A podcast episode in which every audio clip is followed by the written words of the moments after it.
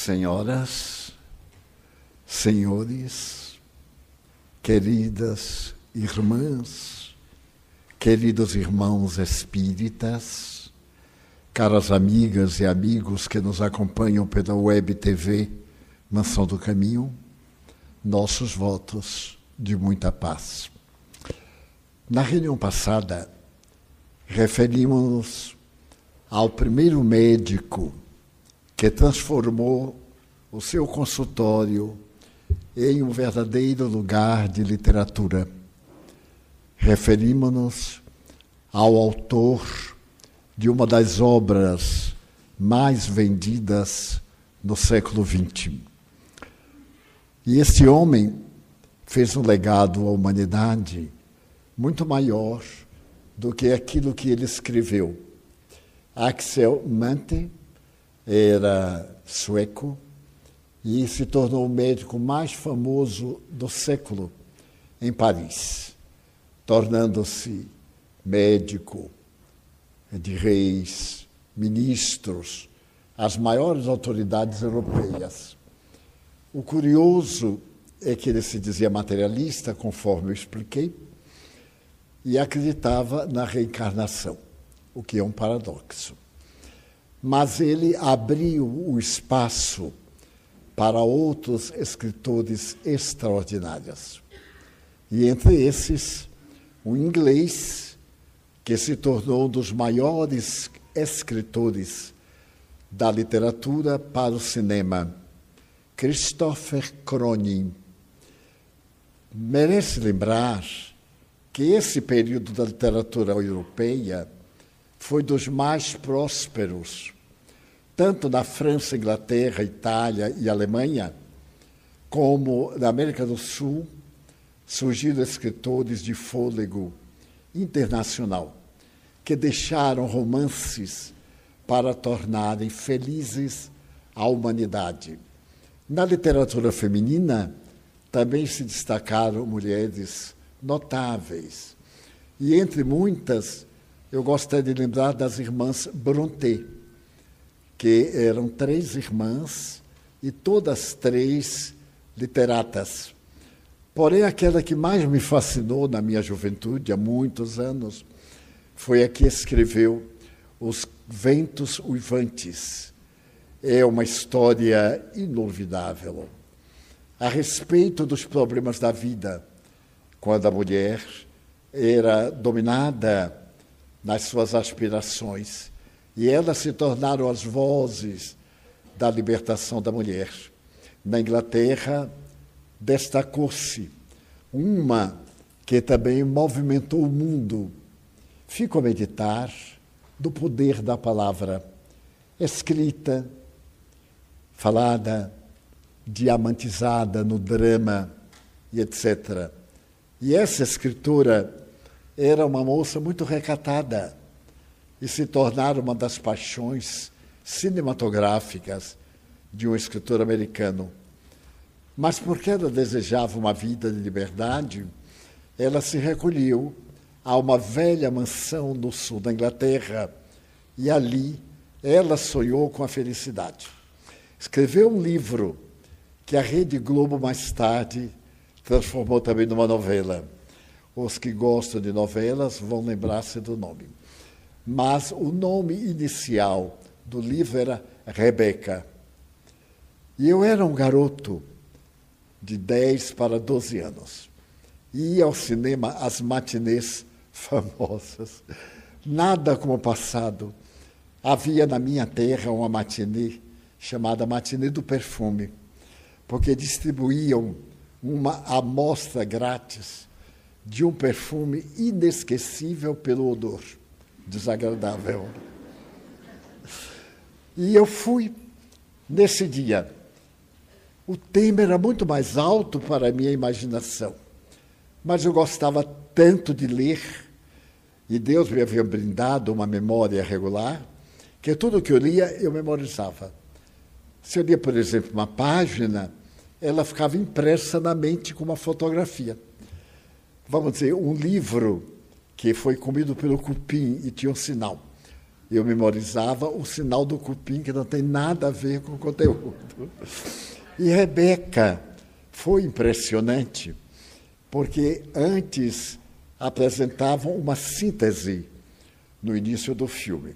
E esse dizia o seguinte: entre as brumas mais pesadas da madrugada ou do entardecer, os perfumes mais saborosos das plantas em flor ainda na umidade. Havia o vulto silencioso daquela nobre mulher. O seu vulto ficara na imaginação de todas as pessoas. E ela se tornou Rebeca, a mulher inesquecível. E realmente era a mulher inesquecível. Mais tarde, aqui na televisão, foi apresentado como um filme em que a mulher conseguia a liberdade total e a sua dignidade. Mas hoje eu vou me referir a Cronin. Cronin foi um dos mais prolíferos escritores ingleses do século XX. Ele ganhou vários prêmios que eram dados aos melhores literatos do mundo. E ficaram inesquecíveis seus livros O Pequeno Jardineiro. É a história de um menino que vai dedicado pelo jardineiro que era espanhol, e ele, descendente de nobres ingleses, ficava praticamente ao abandono, como naquele tempo as crianças ricas eram mais ou menos detestadas. E ele escreveu, ao fim da vida, uma autobiografia, mas colocou um nome muito interessante: Pelos Caminhos da Minha Vida.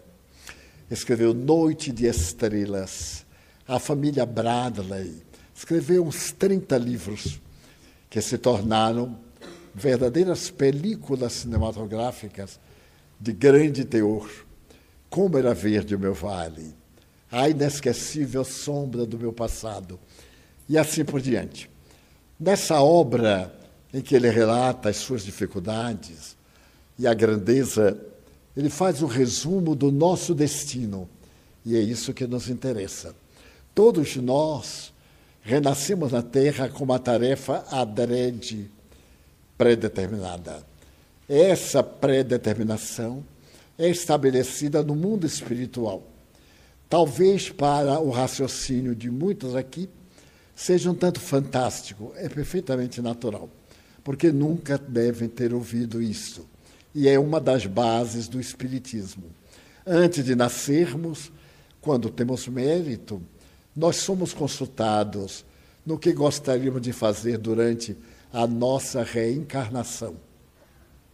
As pessoas da afetividade, os adversários para reabilitar-nos, as tarefas de progresso, de divulgação do mundo, de enquadramento social, emocional. E muitas vezes, quando se trata de tarefa relevante, a pessoa assina uma espécie de contrato é apresentada toda a sua história, com as dificuldades, com os problemas, os desafios, e a pessoa que tem sede de evolução firma um contrato. Todos nós aqui firmamos este contrato. Mesmo quem não queira acreditar, não importa, firmou o contrato. E todos nós aqui pedimos para renascer. Vários amigos, eu li período, eu não pedi para nascer. Não, não pediu, não. Chorou para ter oportunidade de renascer, para resgatar. Quando a vida está um pouco difícil, imagina se eu seria louco de pedir para ter isto. Não, não é louco, é sábio, porque precisa se livrar disto. O que é bom, nós temos que conquistar a alto preço. E então, Crone nasceu numa das ilhas da Inglaterra, período difícil, começo do século XX, e tinha o ideal abrasador, desejava ser médico. Mas a família não tinha recursos, porque a única faculdade de medicina do então Império Britânico era em Londres e uma outra numa cidade do interior, em Cambridge. E as pesquisas históricas mostram também uma em Oxford. E ele preferiu vir para Londres, porque poderia trabalhar à noite estudar durante o dia e desenhar o seu futuro. Quando ele se formou em médico, a cultura política da Inglaterra havia abandonado a tradição da medicina e havia estabelecido médico de família. Era chamada medicina socialista. Cada família tinha o seu médico. E mais tarde ele percebeu que o médico tinha uma função muito grande. Era, acima de tudo, um confessor de almas. Porque a maioria das doenças, notem esse detalhe, estava encravada no comportamento. Hoje, a medicina psicossomática estabelece que não existem doenças, existem doentes. Pessoas cuja disposição interior facilmente vivem com enfermidades. Eu conheço centenas de pessoas, porque são mais de 80 anos de vida pública Visitei mais de 70 países, em vários idiomas. Eu tive 18 intérpretes, desde o russo até o eslavo, as línguas eslavas. E então ouvi muita gente, e até hoje, com muito prazer. Os conflitos nossos são tão arraigados e tão dissimulados que nós não nos damos conta de como a vida é fácil e nós complicamos. Por exemplo, eu estou muito bem hoje e digo assim: vamos ver como é que eu acordo amanhã. Já estou planejando ser infeliz amanhã, porque eu me nego a ser feliz. A gente sente mal quando está feliz. Meu Deus, está tudo tão bem. É sinal de que algo de ruim vai acontecer. Porque a gente sente falta. Eu tenho uma amiga que ela me diz assim, Divaldo, eu sou a sua amiga mais infeliz da terra. Eu digo, nossa, e não morre. Porque a velhota está com 75 anos, portanto não é tão infeliz assim, né? Quem chega aos 75 já é um desafio para quem tem e morre com 74. Dessa forma, Crone dizia: o médico é uma espécie de confessor. Muitas vezes, uma boa diagnose é resultado de um bom diálogo no momento da consulta. Quando nós sintonizamos com o nosso médico, quando há uma identificação, a gente, na análise do pensamento das grandes universidades, a gente já melhora quando vê a cara do médico. Pelo menos eu. Se o médico é antipático, eu digo, meu Deus, ele não entende nem dele, quanto mais de mim.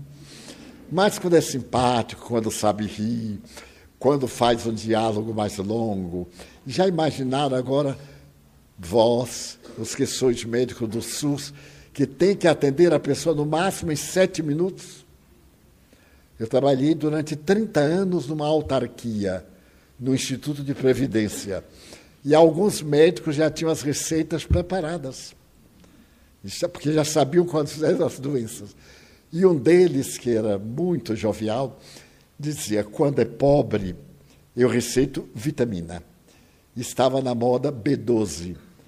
Todo mundo que tem mais de 40 anos já tomou vitamina B12. Não, não há perdão. Eu tomei quilos de vitamina B12 e nunca fui atleta, era um lerdo. E se é pessoa rica, aí eles passavam um remédio mais complicado, um xarope e um antibiótico então havia aqueles montes já prontos. O paciente chegava e dizia, doutor, já sei. Assinava. E o paciente não morria. Não sei, era um fenômeno. E como eu trabalhava no setor, eu trabalhei em todo o setor de seguros privados, apólices de pré-natal, partos, serviço social e etc. Todos nós funcionários passávamos por todas as sessões. E aí acompanhava a história. Havia um médico muito simpático, que parecia com um artista de cinema, Tyrone Power. Eu dou um presente a quem se lembrar desse artista. Tyrone Power. Pode levantar aí a mão para eu ver. Que beleza. Três sobreviventes. Em 600 pessoas, é um número muito expressivo. Pois é, Tyrone Power morreu em 1957. Portanto, há pouco tempo. E esse médico parecia com ele. Todo mundo, principalmente feminino, só queria ser receitado por ele. E um dia eu perguntei a uma senhora, mas por que ele tem outros médicos aqui fantásticos. Tinha um que era feio, como Sexta-feira da Paixão. E ninguém gostava de ir ao pobre. E era excelente. Eu indicava, olha, esse médico é muito bom. Ele talvez não seja muito agradável, porque isso, aquilo. Ah, mas eu quero ir ao doutor Tyrone. E escrevia Tyrone, T-A-Y. Bem anti-inglês, né? Porque você falava inglês com as letras brasileiras. Então era interessante. Ainda hoje, eu noto pessoas que me dizem assim, meu médico, o senhor precisa ver. É delicado. Ele é gentil, de que você tem passado bem. Ah, graças a Deus. Ele acertou logo comigo. Quando eu chego, ele sorri. Ah, é um reconforto. E aí eu me queixo. Quer dizer, saio do confessionário católico para o confessionário médico. Só que o médico é um pouquinho mais caro, né? O médico do SUS, eu acho que cobra 20 reais por consulta. E o outro cobra 700. E quando é um bom, cobra 900. E eu consultei com um de 5 mil. Bem, quem pagou foi o plano, para tranquilizar. E, por incrível que pareça, era bom médico. Valia os 5 mil, porque me fez uma cirurgia de hérnias. Eu tive a honra de ter três hérnias de disco, que eu aguentei 36 meses tomando corticoides, isso e aquilo, e firme. Eu digo, vamos ver quem vai ganhar. A hérnia ganhou, porque eu tive que tirar. Então eu dei tanta sorte, meus amigos, porque tudo isso tem um histórico. Eu gozava de uma saúde de aço. E então eu comecei a ter dores insuportáveis. Tinha que viajar, viajava muito. E ao voltar de uma viagem, eu estava com tantas dores que estava na hora de usar morfina. E eu já tinha feito bloqueios três ou quatro vezes em hospital. E fui fazer um bloqueio em uma clínica de Salvador. Me recomendaram, eu fui. Quando eu cheguei, o médico, muito gentil, perguntou o que Eu digo, são hérnias. Eu tenho três hérnias de disco. Eu trouxe as radiografias. O senhor gostaria de ver? Disse, não precisa. Eu já me choquei, né? porque ele tinha que ser médio. E como médio, ele ia ter que competir comigo. Afinal, éramos colegas. E eu não adivinhava tanto, mas eu digo, o senhor já sabe? Já. Eu tenho que fazer uma aplicação em volta. Eu digo, mas você sabe o lugar? Claro, é o seu lugar. Eu digo, será que sabe mesmo, doutor? Ele disse, está duvidando de mim? Eu digo, não, senhor, não estou acreditando. Porque como é que eu chego com Ed, o senhor já sabe onde é. Mas vamos lá, disse, deite aí. A gente devia ouvir o que o povo chama a voz do coração. O cérebro dizia, faz. E aqui dentro, como diz o povo, diz assim, isto é uma cavalgadura. Não faça, ainda está em tempo. Ele chegou na base da coluna, mexeu assim como quem faz uma aplicação e deu a agulhada. Eu senti o choque e disse, o senhor acaba de me atingir no ciático. Ele disse, como você sabe? Eu digo, o ciático é meu, então eu tenho que sentir. E o senhor vai me deixar paralítico de alguma coisa. Ele disse, não, ainda vou dar os três. Eu digo, não, senhor, você não vai dar coisa nenhuma. O senhor já me aleijou. Agora eu quero ver de que, que eu fiquei aleijado. Ele disse, mas você é bastante cético. Não, bastante franco. A vida é minha. E aí eu levantei, quando levantei, a perna esquerda estava de cãibra. Eu disse, o senhor me aleijou da perna esquerda. Mas eu sou espírita e não vou deixar que o aleijão me impeça de caminhar. Mais tarde, ele realmente tinha atingido o ciático e me atingiu o dedo polegar esquerdo. Daí eu fiquei elegantemente mancando. Então, e além de mancando, não tem mais jeito. Imediatamente eu procurei uma outra autoridade médica. Disse: olha, você vai ter paciência e vai aguentar essa falta de irrigação do nervo. E então isso dói, a perna incha, desincha tem o período de maré alta, maré baixa. E eu vou de acordo com Janaína. Ele digo, irmã, não deixe encher muito, etc. Muito bem, são os comportamentos. E então eu notei que, apesar das hérnias serem um processo orgânico da base da coluna vertebral, que é o sustentáculo dos nossos órgãos, tinha muito a ver com algo emocional que eu estava passando. O emocional profundamente estava refletindo em órgãos sensíveis. Ademais de fazer a cirurgia, que me curou completamente, um excelente cirurgião, ele me disse o seguinte: quando eu terminar e você despertar, não vai sentir absolutamente nada. Eu disse, mas são três, ele disse, podia ser vinte. Você vai ver. Despertei, sem nenhuma dor até hoje, já há dois anos. Nada, como se nunca tivesse tido nem coluna vertebral. Nada melhor do que a equidade e o conhecimento, a sabedoria. Pois bem, mas eu quero fazer uma ligação entre o emocional e o material, o orgânico e o psíquico. Daí a psicossomática demonstra que nós somos muito o que pensamos, o que sofremos.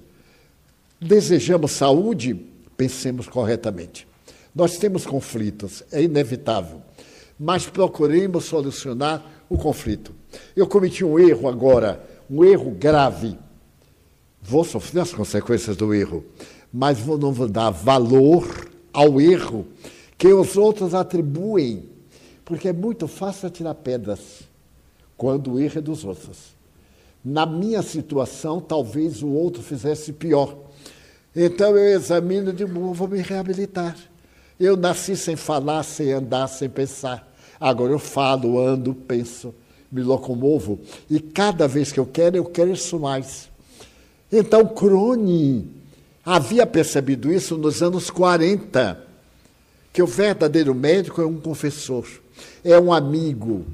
Ele não é um indivíduo exclusivamente da arte de Hipócrates.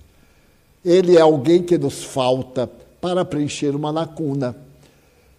E então, quando ele escreve pelos caminhos da minha vida, ele diz que ficou profundamente abalado quando ele viu que a medicina estava prostituída na Inglaterra, porque os valores estavam totalmente modificados.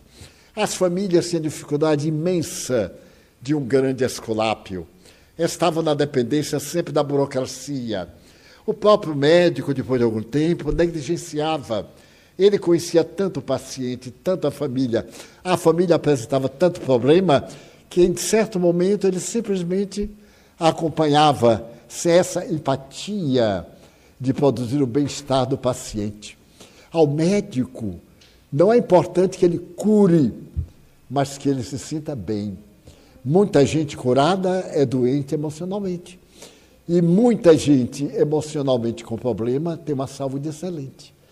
Então ele propunha que os seus pacientes fossem pessoas que conversassem com o médico. Daí os métodos hoje de algumas entidades são insuficientes. Como é que nós podemos marcar o médico por 15 minutos?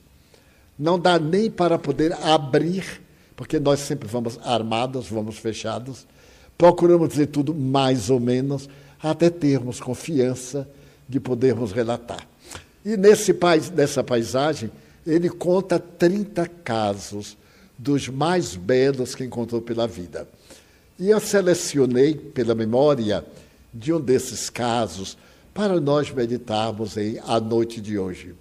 Ele tinha muita curiosidade de visitar a cidade italiana de Verona, aquela cidade que ficou clássica na obra de Shakespeare, quando ele concebeu Romeu e Julieta. Esse drama de Shakespeare tem lugar na cidade de Verona, na Itália. E até hoje, Verona tem um período de música que é encantador. Tem vários períodos de literatura, períodos do drama de Romeu e Julieta. Há um castelo, a casa em que Julieta morava, e é celebrada. E ele havia terminado a Segunda Guerra Mundial, e então ele estava agora na condição de um aposentado. Mas antes de ser aposentado, ele percebeu a decepção imensa com a medicina e deu conta que não nascera para médico. Ele foi à guerra, se tornou correspondente da empresa Reuters, dando notícia das batalhas para o mundo, foi condecorado como correspondente e se tornou escritor. Então ele colocou: Eu não salvo vidas, eu descrevo vidas. E nessas viagens ele foi descrevendo no seu livro a criatura humana, cada biótipo, a criança, o adulto, o idoso, a necessidade de compaixão, de ternura, de compreensão que um deve, deve ter com o outro. E conta que ele foi a Verona, a cidade encantadora, ele e a mulher. Lamentavelmente, ele só falava inglês e um pouco dialeto da sua região. Contratou um intérprete, uma empresa concedeu-lhe um automóvel com excelente chofer. Então ele começa dizendo: quando nós descíamos a Grande Cornija, é uma montanha que separa Verona do resto da Itália. Apareceram de repente na estrada duas crianças. Curiosos, um era alto, magro, e usava um paletó que não era dele. Ia até metade das pernas. Era um tipo estranho. O outro era baixo, carregava uma pequena cesta e era falante. Os dois deram sinal e o meu chofer disse: Cuidado, hein? E esses meninos são terríveis. Eles vêm para o bosque para catar morangos, morangos verdes, morangos maduros, ou para catar outra coisa para vender aos turistas. Mas como eu sou um repórter, um escritor, eu tenho interesse de conhecer as pessoas. Eu dei sinal para que parasse o carro. E vieram os dois, o alto e o pequenino. O pequenino perdeu uma cesta feita à mão, com uma tecelagem de bambu, e disse os, os melhores morangos da Itália. Eu vi que alguns estavam verdes, e eu perguntei quanto deveria pagar por isso. Ele disse: Não, eu não estabeleço preço. O Senhor verá a excelência dos meus frutos e me dará as liras, era a moeda antiga, que nós mereçamos. Eu achei tão simpático aquele menino e perguntei: o que, é que você está fazendo? Ele disse: vendendo morangos. O senhor não está vendo? E achei os dois uma simpatia, dei uma nota de mil liras e peguei a cestinha. Então o chofer meneou a cabeça, percebeu a malandragem das crianças. Hospedei-me na cidade, num dos melhores hotéis. À tarde, saí para tomar o chá e olha os dois meninos lá na rua, estavam vendendo jornais. Eu digo, nossa, que capacidade. Mas aí agora o pequeno carregava o jornal e o grande fazia propaganda. Era uma empresa muito bem concentrada. Bom, passou. Quando foi à noite, saímos ao jantar, pegamos o carro, olha os dois vendendo postais. Bem, uns postais um pouco atrevidos, mas o Penó chegou e disse: o senhor não pode deixar de ver estas fotografias. Eu olhei e disse assim, nem você também pode ver estas fotografias que está vendendo. Não, eu sou vendedor, eu não olho, eu tenho a incumbência de distrair os turistas. Eu comprei. E três vezes eu comprei dos dois. Ficamos amigos. Eu já estava no fim da viagem, isso era uma sexta-feira, e no domingo à tarde eu deveria viajar com destino a Roma para pegar o avião para Londres. Na há uma cidade que fica no alto da montanha. E o preço de automóvel é muito caro. No domingo, por certo, o senhor não vai sair a passear pela manhã. O senhor já conhece tudo aqui. Poderia mandar o seu chofer nos levar a determinado lugar Vamos assim, gastaremos três horas entre ida, vinda, e temos lá uns trabalhos de grande importância. Eu fiquei curioso. No domingo, eu havia despachado o chofer, mas eu ainda estava com o carro que ia levar até a estação de aeroporto para deixar lá. Eu disse: não, eu mesmo levarei vocês. No domingo pela manhã, os dois me apareceram. O menor, Nick, vestia-se como um príncipe sapato envernizado, o outro com um paletó que dava justo, o cabelo milagrosamente penteado. Era um tipo de cabelo japonês que nem uma rede consegue deter, mas ele havia colocado um cosmético qualquer que estava, eu tive dificuldade de reconhecer. E os dois traziam um pacote e um buquê de flores do campo. Eu digo, mas que interessante. Eh, aonde é que nós iremos? Eles disseram, nós aceitamos a sua ajuda sem perguntas. Está bem? E sem perguntas. Entraram no carro, subimos a cornija, chegamos a uma aldeia Mais uma dessas aldeias italianas antigas de casarões, de flores no meio da rua, de morangos que ninguém dava importância à quantidade. E então, o pequeno Nick foi apontando o caminho até um casarão, cercado de parreiras e um odor muito curioso de éter do ar. Chegamos ao portão, ele disse: É aqui. Dentro de meia hora, nós estaremos de saída. O senhor pode ficar naquela tratoria, tem um café excelente. E eles colocam um pouco de uísque no café. Já provou? Aquele café com o gosto de pêssego e um pouco de uísque dentro, era um excelente vendedor. Já estava me vendendo o café. Naturalmente, ele ganhava comissão. Muito bem. Eles entraram e eu fiquei curioso. Fui para o café. Pedi o café de pêssego com uísque. Mas a minha mente estava acompanhando aquelas duas crianças. Que seria aquele lugar? Que estariam aqueles meninos fazendo? O repórter venceu o cidadão. Eu vim discretamente, adentrei-me e percebi que se tratava de uma clínica especializada. Aquele éter típico dos hospitais, os corredores imensos, as salas. Desci e encontrei uma freira e disse: Desculpe, irmã, mas nós estamos procurando Nick. Ah, Nick Savelo, o seu irmão. É, exatamente. Todo domingo eles vêm. Você sabe para quê? Não. Para visitar uma irmã. Eles têm uma irmã com um grave problema na coluna. Quer vê-los? A irmã era muito gentil. E aquele segredo ia ser desvelado. Nós chegamos ao último quarto.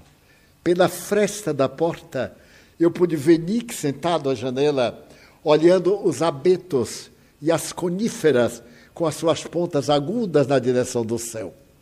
Ele estava sentado, parecendo um quadro de Van Gogh, e em um lençol alvíssimo, uma menina pálida, cabelos negros, cacheados, e de joelhos, junto da cama, o seu outro irmão. Estavam calados, entreolhavam-se, sorriam. E eu disse, mas que comovedor. O Senhor está diante de dois cavalheiros. A sorte dessas crianças sempre esteve nas mãos de Deus. Mas eles sabem obedecer a Deus. Essas três crianças, e a religiosa me chamou a um banco de jardim. Eram filhos de uma grande contralto e de um maestro do Scala de Milão moravam no verdadeiro palácio em Verona. Eram dois grandes estroinas. A sua mãe, uma cantora famosa, e o seu pai, um maestro extraordinário. E numa das noites de farras, em que retornava pela grande cornija, o carro derrapou, bateu no paredão, uma faísca fez explodir o motor e eles ficaram órfãos. Morando desse verdadeiro palácio, que se descobriu estava cravejado de dívidas. E as pessoas que eram responsáveis pelas dívidas entraram na justiça e tomaram tudo. Pessoas amigas dos pais desejaram ajudá-los, mas Nick disse que não. Ele tem 10 anos, a irmã tem 12 e o irmão mais velho tem 14. Esses três meninos comoveram a cidade. Foram morar embaixo de uma ponte. E foi ali que Lutia, a menina adquiriu uma enfermidade, iniciada numa espécie de reumatismo, desses reumatismos infecciosos, e foi curvando, passou a usar uma bengala, e de repente os seus irmãos vieram até aqui, que é uma clínica especializada em ortopedia. É uma experiência que se faz da Suíça. Aqui é uma clínica particular muito cara. E eles perguntaram quanto custaria o tratamento da sua irmã. Trouxeram-na E o especialista fez o diagnóstico assustador. A tendência era curvá-la até ela morrer por asfixia. Mas podia botar um colete e, através de terapia especializada, ela recuperar 90% no mínimo da sua problemática de saúde. Eles contrataram. E a condição aqui do hospital é pagar a semana por antecipado. Eles pediram 10 dias de antecedência. E no princípio da semana, os dois vieram com ela, internaram-na e pagaram a primeira semana. E toda semana eles chegam pontualmente no domingo, às 10 da manhã, pagam a próxima semana. E nós nunca perguntamos onde eles acham dinheiro. Não nos importa. Mesmo que eles furtem, que eles roubem, a irmã tem preferência. Então é comovedor olhar essas crianças cuidando da irmã como verdadeiros cavalheiros de Verona. A cidade é famosa, das mais famosas da Itália. E eles vão ficar imortais da fama e na decisão de atenderem à aprovação que Deus determinou para os três. Eu estava comovido. Dei ainda uma olhada e Lucia parecia uma dessas Madonas de Miguel Ângelo, sorrindo. E então o pequenino disse: Está chegando a hora da realidade voltar. Eu corri, voltei à tratoria, sentei-me e os dois voltaram como dois pássaros que haviam saído da gaiola cantando. Haviam deixado guloseimas, frutos e as flores do campo para a sua irmã. Então eu perguntei a Nick: tudo bem? Ele, tudo bem. Precisa de mais tempo? Não, não. Já cumprimos o nosso dever. Vamos agora que temos que pegar o trem o trem das 12 horas. Voltei. Mais ou menos 12 horas, eu vi os dois correndo para a estação. O paletó grande, a roupa modesta, o sorriso das mãos, as fotografias. Iam correndo para a estação para pegar os jornais, o Corriere della Sera, que vinham e saírem vendendo. Às quatro horas da tarde, eles foram despedir-se de mim. Eu havia contratado um táxi. Quando o táxi chegou, eu chamei o homem que administrava o hotel. Entreguei-lhe um envelope. Dentro do envelope, eu havia colocado uma importância muito alta em pounds uma importância que eles talvez demorassem dois meses para conseguir, vendendo o que vendiam. Mas eu coloquei no envelope a dois cavaleiros de Verona. Boa sorte. Eu pedi ao diretor, quando o carro fosse dobrando a esquina, entregasse o envelope a Nick, de forma que ele não tivesse tempo de agradecer. E assim foi feito. Na hora em que eu olhei para trás, para dar o adeus final. Nick estava abrindo o envelope e tentou correr, mas eu pedi ao chofer para acelerar e me despedi desses dois cavaleiros de Verona, que o infortúnio não havia tornado desventurados, que o problema não fez que fosse para a miséria mendigar, que aproveitaram a vida de que dispunham para poder atender-se e atender a sua irmã. Dez anos depois. Dez anos depois, voltei à cidade. A cidade estava absolutamente igual, com as velhas características da Idade Média. E procurei saber, pelos dois meninos, que foram denominados mesmo Cavaleiros de Verona, e soube que Lutia havia restaurado a saúde um ano depois. E eles viajaram para Veneza, aonde iam estudar e continuar vendendo, para que a vida não morresse na tristeza nem na melancolia. E Crone diz: o ser inteligente não é aquele que descobre coisas, é aquele que descobre a coisa mais importante da sua vida, a arte de viver, que sabe enfrentar o infortúnio com serenidade e a alegria com equilíbrio. Nós outros, os tipos comuns, desperdiçamos alegria em prazeres fúteis, que hoje não enchem o vazio de ontem, que nos deram alegrias imensas naquele momento, mas que, em verdade, nos deixaram sempre com vazio existencial. O Espiritismo é uma ciência peculiar. Sempre falamos do diálogo com os mortos. É o fundamental. Porque veio provar que a morte é nada mais, nada menos do que uma mudança de natureza orgânica. E que a vida é de natureza eterna.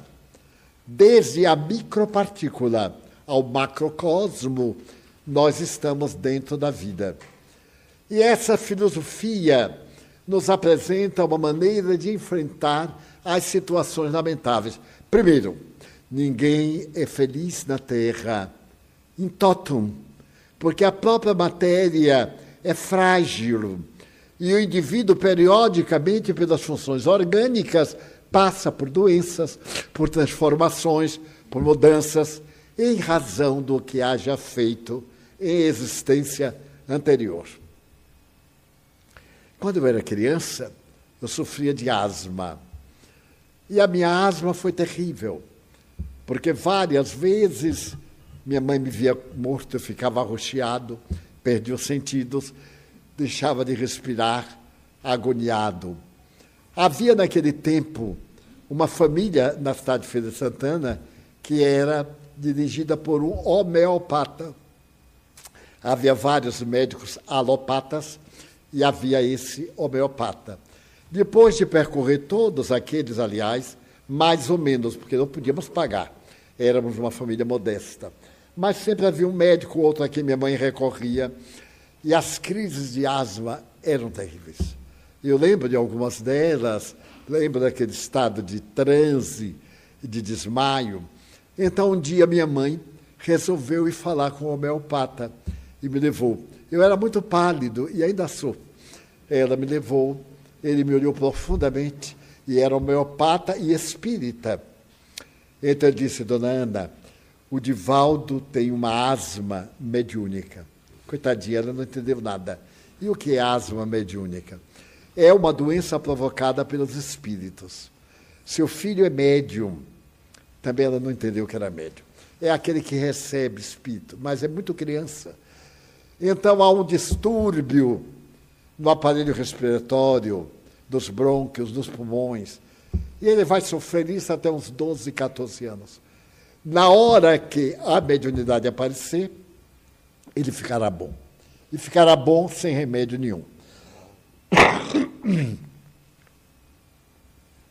Me passou uma homeopatia que eu melhorei grandemente, mas como o meu caso era horrível, eu ainda continuei doente até os 14 anos. Quando eu comecei a ver bem os espíritos, a ouvi-los e a distinguir, eu aprendi também a me controlar emocionalmente. Por exemplo, eu ia ao enterro, era muito comum menino ir enterro. E aí eu chorava como se o, como se o morto fosse parente meu. Muitas vezes perguntavam, é seu parente? Eu digo, não. E por que está chorando? Ah, todo mundo está chorando. Eu também chorava. Eu era solidário. Cheguei a um casamento, mas eu ficava tão contente que parecia que era o noivo. E me perguntava assim, mas o que está fazendo aqui, menino? Essa alegria toda por quê? Ele, porque ele casou. E que tem você com isso? Não tenho nada, mas está todo mundo contente, também estou contente. Era um pouco de desequilíbrio. À medida. À medida que a mediunidade me foi colocando em contato com os espíritos, eu fui criando um controle para não demonstrar o que eu via, nem o que eu sentia. Porque o meu pai era muito peculiar. Ele não acreditava na imortalidade da alma. Nem também acreditava em religião nenhuma. Ele era católico, porque morreu católico, nasceu católico, muito bem. E morando numa cidade do interior, é de notar-se que, cidade do interior, ninguém se interessa pela vida alheia. É uma coisa impressionante. E tudo que se passava numa casa, a cidade inteira sabia à tarde. Assim, conversa daqui, as irmãs Cajazeiras, de uma novela que houve aí. Pois bem, e eu vi os espíritos e dizia, por exemplo, desencarnou um senhor que morava três casas perto de nós. Foi no tempo que houve a peste bubônica, nos anos 30. E então, uma semana depois, a viúva, uma senhora simpaticíssima, uma senhora encantadora, ela disse assim: Pois é, Edivaldo, Eufrásio morreu, e que pena! A igreja diz que vai para o céu, para o inferno, para o purgatório. Inferno ele não merece. Era um homem bom, tal, tal, tal. Será que ele está no purgatório? Ele disse, não, não está não. Está aí ao lado da senhora. Meu Deus. Ela disse, ao lado aonde? Eu disse, aí está aqui. Seu Frásio, o senhor quer dizer alguma coisa a ela? Aí o homem começou a falar, de que ele está dizendo isso, isso. Ela ficou escandalizada. E eu também, né? Não sabia de nada. Quando eu cheguei em casa, meu pai já sabia. Era uma coisa. Ele disse assim: Ah, você deu agora para ser feiticeiro, não é? Era só que faltava. Em Ana, minha mãe chamava Ana, ele era comprador de folhas de tabaco e montava a cavalo. Era eu quem limpava a caneleira, a cela, a prata onde botava os pés. Eu, a, meu pai naquele cavalo era um príncipe da Idade Média. Mas tinha também uma chibata, linda de cabo longo, com três rédeas assim. E essa tal dessa chibata ficava atrás da porta, da porta principal. Quando chegava uma visita, via e já te procedia bem. E então ele disse suavemente: pegue ali a taca do cavalo. Eu achei estranho. E ele então me deu uma aula de psicologia. Disse: Você não vai mentir nunca mais. Eu perguntei: Mas qual foi a mentira? Ele disse: Você viu aquele espírito do homem que morreu? Eu digo: Vi, sim, senhor. Alegre, pensando que ele ia ficar de acordo. Mas ele me deu uma surra que mãe teve que intervir. E ele disse para você, no seu exemplo de um maluco da família Franco. Bom, a família Franco, vocês devem lembrar de Francisco Franco, da Espanha, não é? Era primo nosso. Só que ele não sabe. E então foi a minha primeira experiência mediúnica. E daí por diante, a coisa continuava e por menos que eu quisesse dizer, eu terminava dizendo. E apanhando também. Quando eu completei 13 anos, ele me deu uma boa surra. Mas o importante é que eu apanhava, ficava com raiva dele. Tinha vontade de desganar, mas não dava, né? ele era forte, o velho. Mas adorava meu pai, e até hoje. E nesse dia, eu não sei se eu estava com alguma entidade elevada, porque eu estava com tanta raiva que só podia ser um guia ali comigo. E então eu olhei para ele e disse assim: Esta é a última vez que você chamar pai de você, não, era senhor, né? que você me bate, porque eu vou apanhar e vou embora. Mas é ótimo você criança. Né? Aí eu perguntei: Vou embora para onde? Ia ficar em casa. Muito bem. Ele disse assim: Ah, vai, Ana, prepara a mochila dele. Bota aí um beiju e uma rapadura.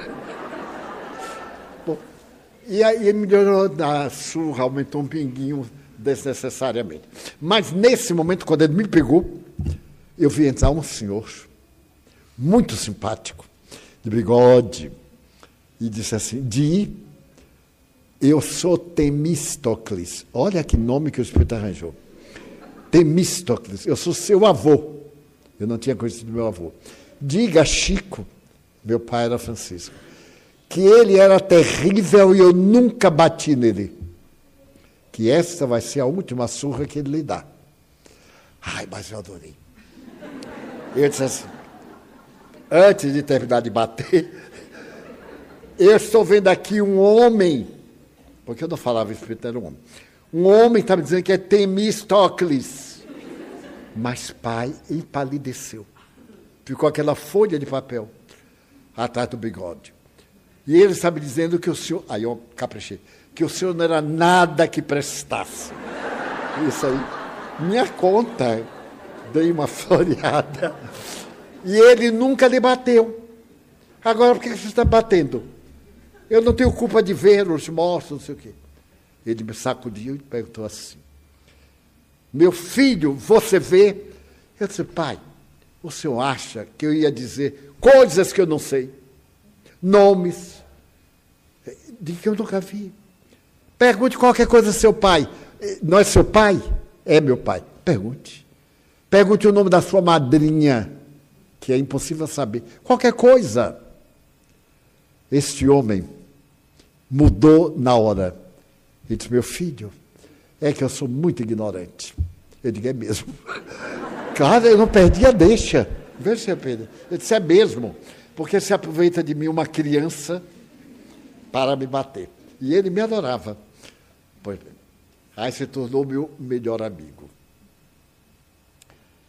E a asma foi desaparecendo, porque se tratava de um fenômeno obsessivo.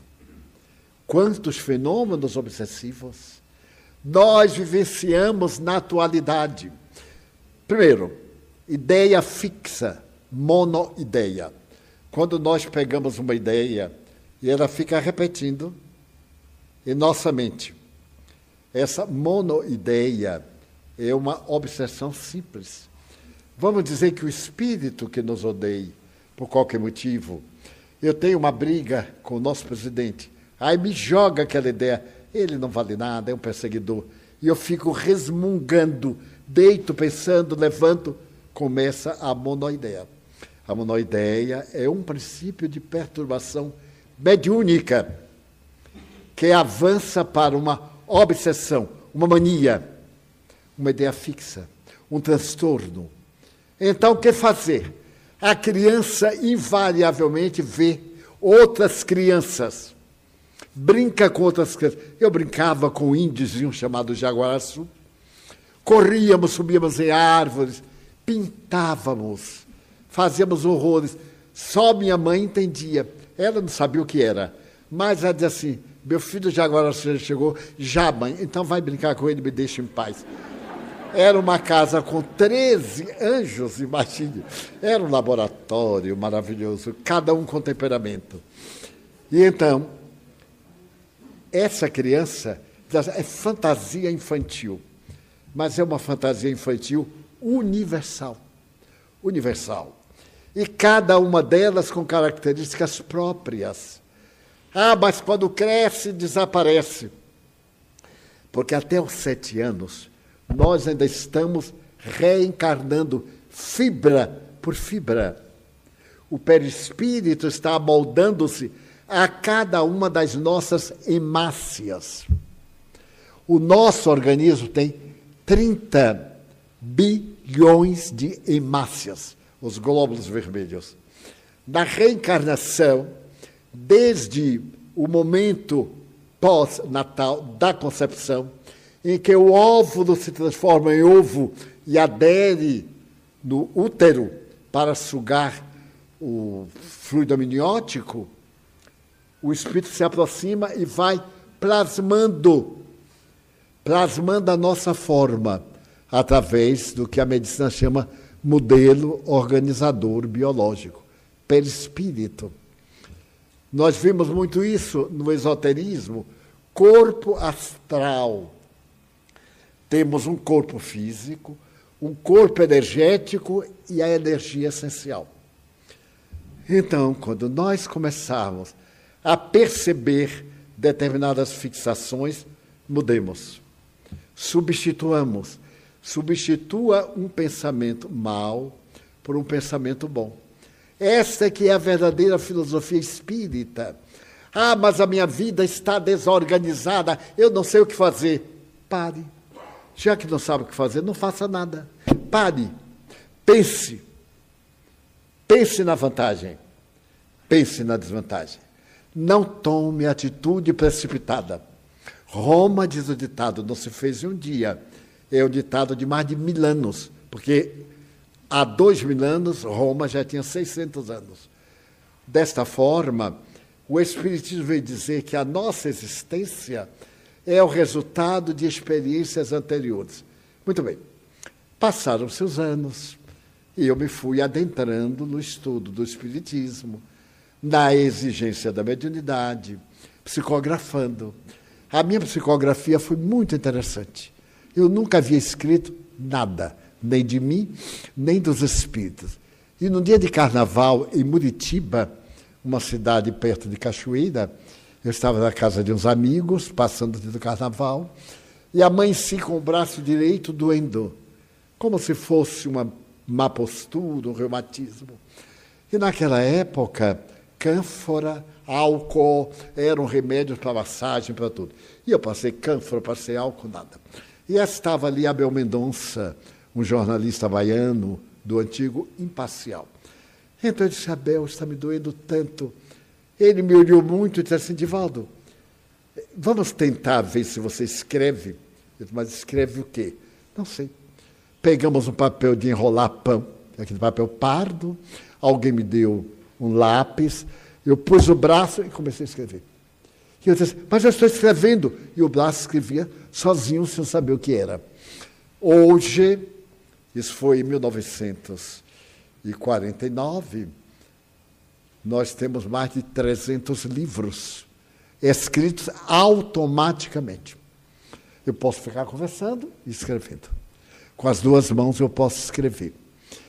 Ao contrário, para ser lido com espelho, mas não só em português, em francês, em inglês, em alemão, em português. E estão, estão aí em todo lugar, publicamente, em televisão, em congressos, etc. E nesse ínterim, eu descobri quem eu havia sido noutra encarnação. Lentamente eu comecei a sentir as emoções que não eram minhas, a ter visões interiores, a olhar para uma coisa e dizer, mas eu conheço isto. E então vinha saber que a minha asma era um karma também. Os guias deixaram eu sofrer porque eu estava resgatando um suicídio, que eu já falei aqui. Um suicídio que eu cometi no dia 4 de abril de 1794. Então, sempre 4 de abril, eu tenho um quiprocó qualquer. E então eu me havia suicidado em plena Revolução Francesa, no período do terror. Mas o que eu mais gostei que foi um suicídio em Paris. Não foi um suicídio no pau da Lima, imagine. Porque até para suicidar precisa ter dignidade, né? Suicidar com aquele veneno de rato é muita pobreza. E então eu descobri que trazia no perispírito as marcas no aparelho respiratório. E então eu notei que eu tinha dificuldade respiratória sempre. Tinha que fazer técnicas de respiração, fazer controles diários e até hoje. Para poder estar aqui, eu estava muito abatido hoje com as sequelas do meu Covid. Então eu fiz um exercício para poder ter a resistência de falar sem provocar a irritação da garganta. Então eu desejo dizer o seguinte: nós estamos aqui no mundo com destino marcado, estabelecido por Deus. Não queixemos, a minha vida está um desespero. Ué, a vida é de todo mundo. Se eu perguntar que tem alguém aqui pleno, sim, pode estar pleno, em paz, mas com problemas. É sinal que estamos vivos, porque até morto hoje tem problema. A coisa está tão ruim que ninguém escapa. Então, esses problemas fazem parte da nossa evolução. Tornemos a nossa vida melhor. Como?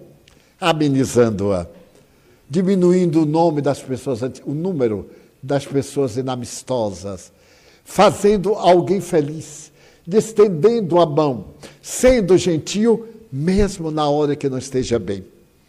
Não é difícil. Se a vida está bem complicada, não pode piorar, só pode melhorar. Então ajude a melhorar. De que forma? Orando. A prece tem um valor inestimável. E eu me sinto um laboratório que eu mesmo me pesquiso. Os que me conhecem sabem como é que eu faço. Eu moro numa casa pública, porque eu moro numa casa que tem mais de 300 pessoas.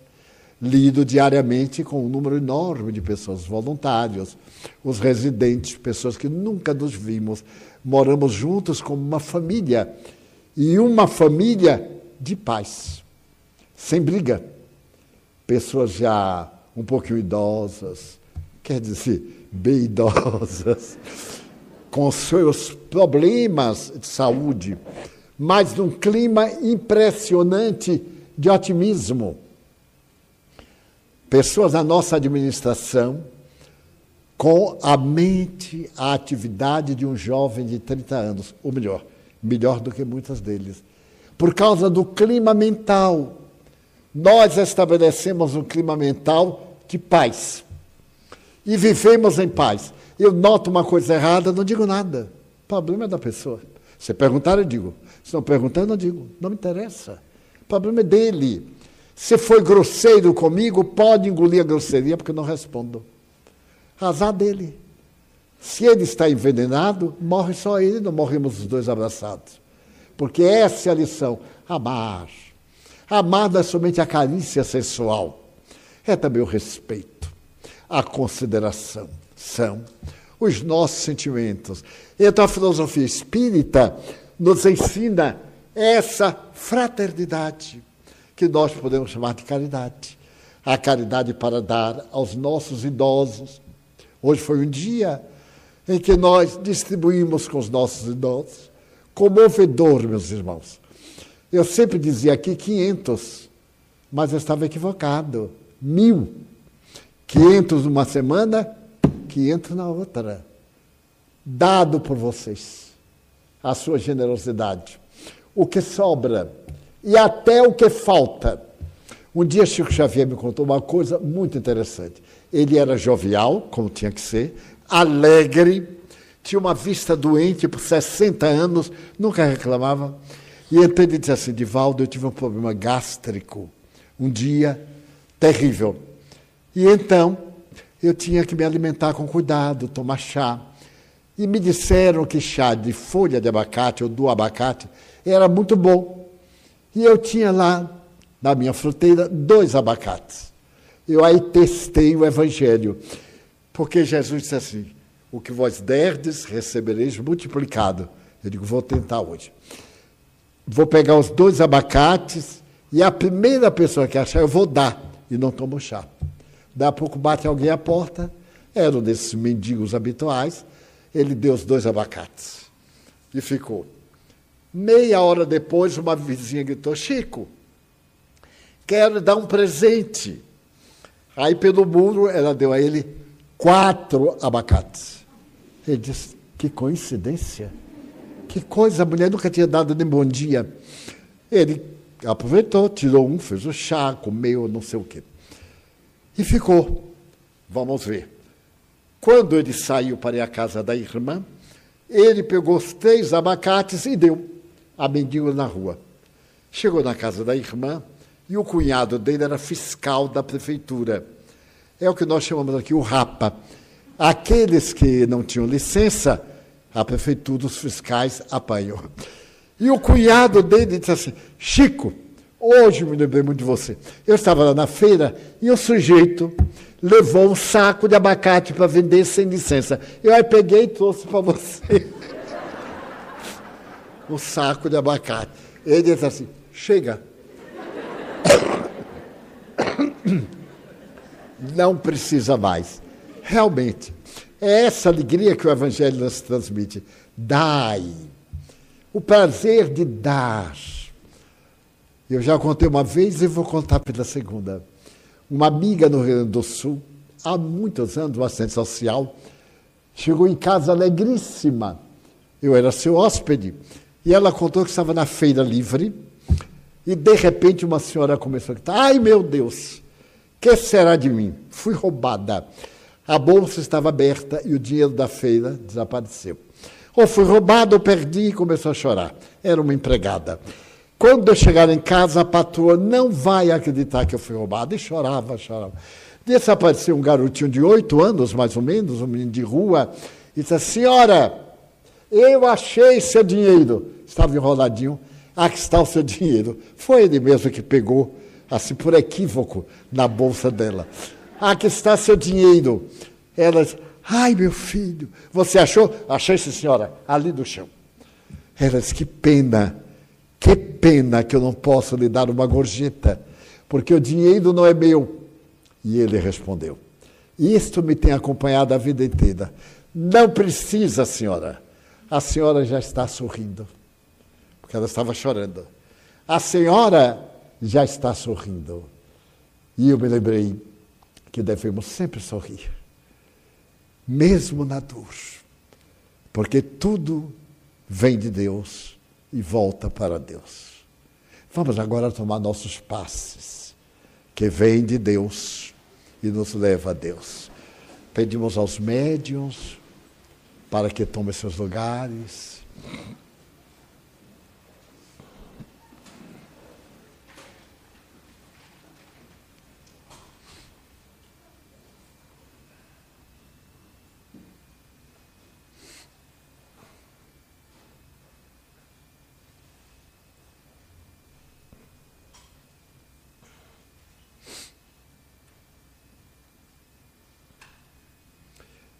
Nosso divino amigo. Eis-nos na etapa final desta noite. Queremos pedir-te, no entanto, por nós próprios, que saiamos daqui com reflexões novas, apoiadas no bem que nos sintamos enriquecidos de paz, que as dificuldades em que estamos nadando facilitem e corramos no sentido das águas do bem. Abençoa nossa família, aqueles a quem amamos também os nossos inimigos, que não gostam de nós. Suplicamos-te pela nossa casa querida, para que as forças do mal não extravasem pelos nossos diretores, pelos clientes, pelos nossos frequentadores. Ó oh, amigo divino, queremos pedir-te pelos suicidas, pelos doentes, pelos obsidiados, por aqueles que perderam tudo quando perderam a paz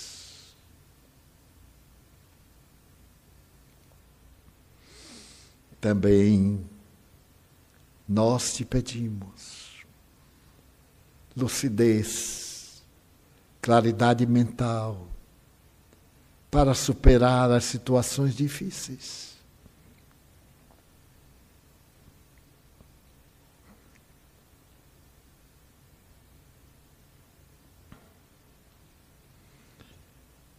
Queremos pedir-te, amigo querido,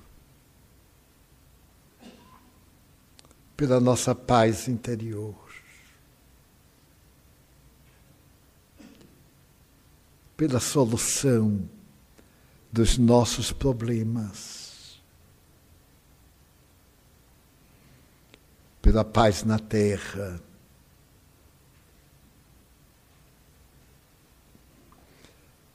Pela paz no Brasil nestes dias tão difíceis. Em Caná apresentaram-te as bilhas d'água e transformaste o líquido em sabor especial. Faz o mesmo com a água que te apresentamos. Permite que esses anjos tutelares penetrem nosso âmago, de maneira que sintamos a Sua presença carinhosa, acompanhando-nos durante estes dias,